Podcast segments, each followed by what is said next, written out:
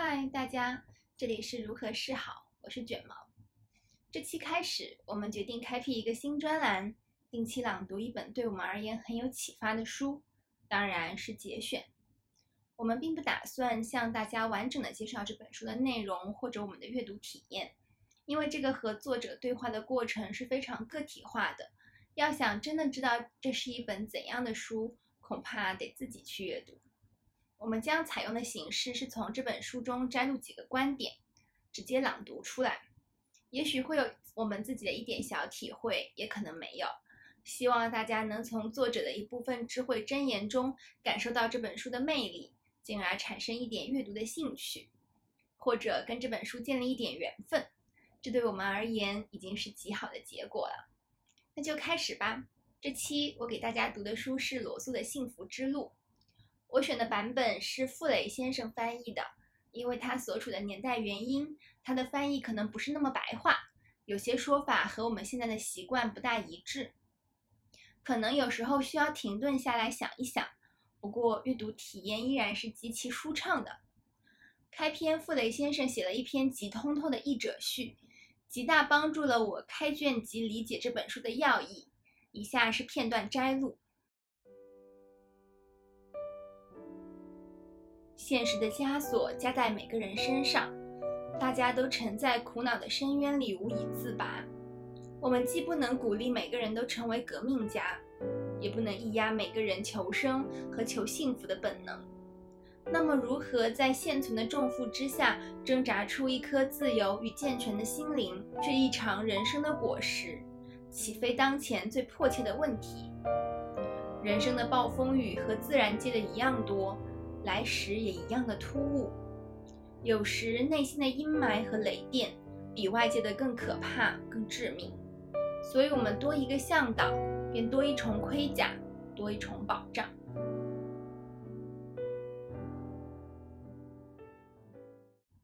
幸福之路》这本书是分为上下两边的，上边讲的是不幸福的原因，这也是它的编名；下边则对应讲了幸福的原因。其实想想还是蛮大道至简的。第一个很打动我的观点是关于竞争的。罗素说我们要学会处置成功。我自己觉得“处置”这个词用得很妙。一般所谓的生活的斗争，实际是成功的斗争。他们从事战斗时所惧怕的，并非下一天没有早餐吃，而是不能耀武扬威，盖过邻人。把成功作为人生的目标，这观念在你心中存在多久？悲惨的情形也存在多久？成功的实现势必令你挨受烦闷的煎熬，除非你先懂得怎样去处置成功。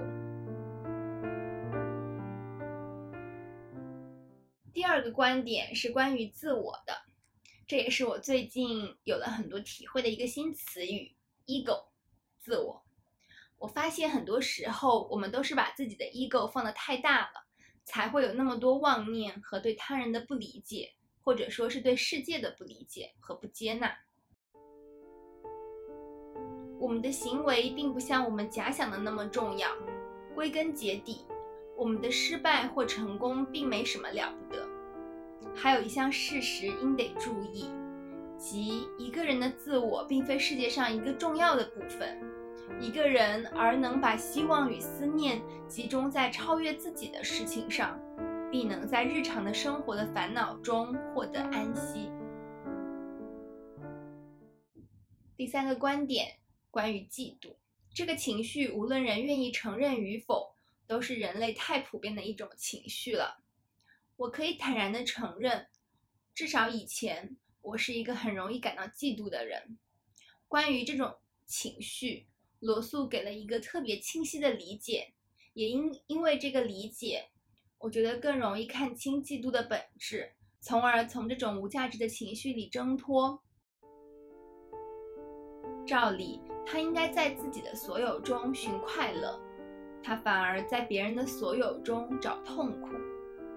嫉妒是一种恶习，一部分属于精神的，一部分属于智力的。他主要是从来不在事情本身上看事情，而在他们的关系上着眼。他知道有些比他自己更优美的东西在他手旁，却不知究竟在哪里，怎样去寻找。绝望之下，他就恼怒和他一样迷失、一样不快乐的同胞。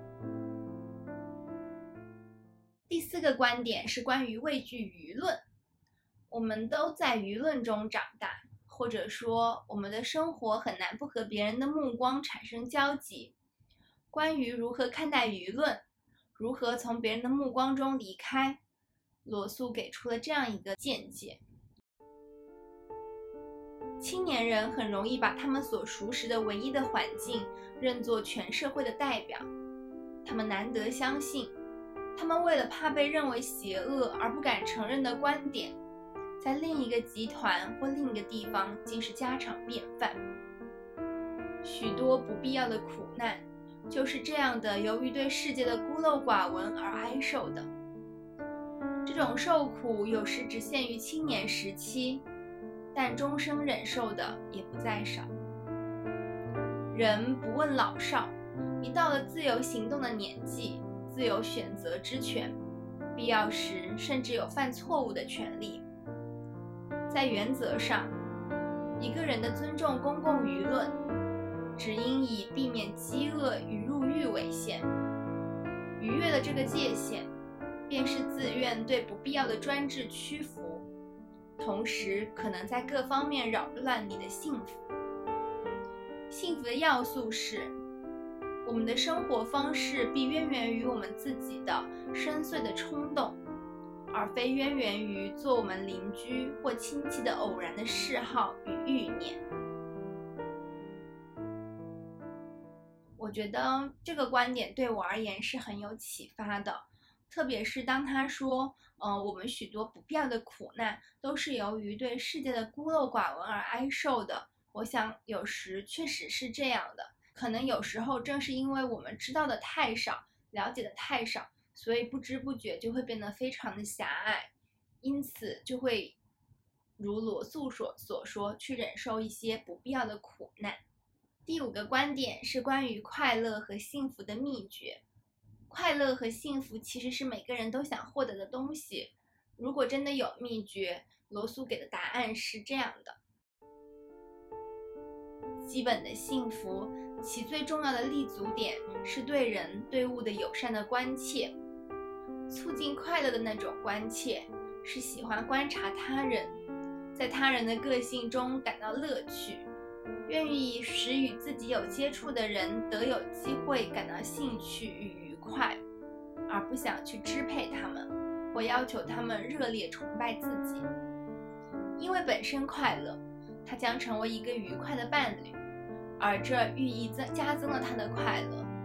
但这一切必须出之于自然，绝不可因责任的意识心中存在着自我牺牲的观念。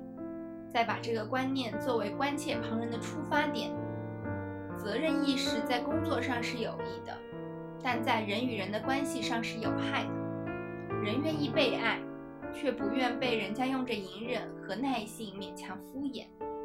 个人的幸福之源固然不少，但其中最主要的一个恐怕就是自动的，而且毫不费力的爱许多人。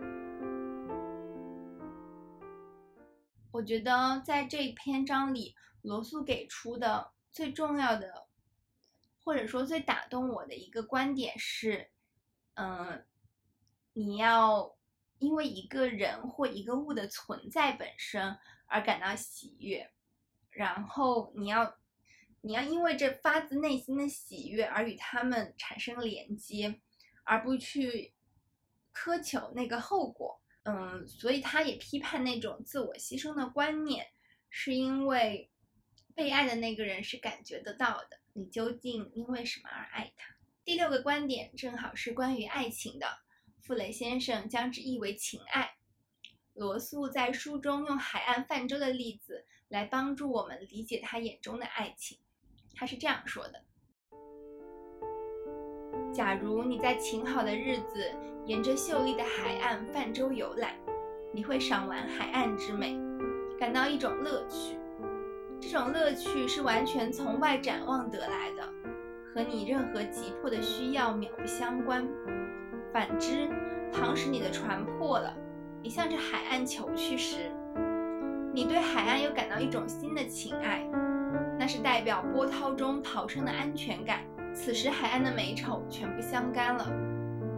最好的情爱，相当于一个人的船安全时的感觉；较次的情爱，相当于舟破以后逃生者的感觉。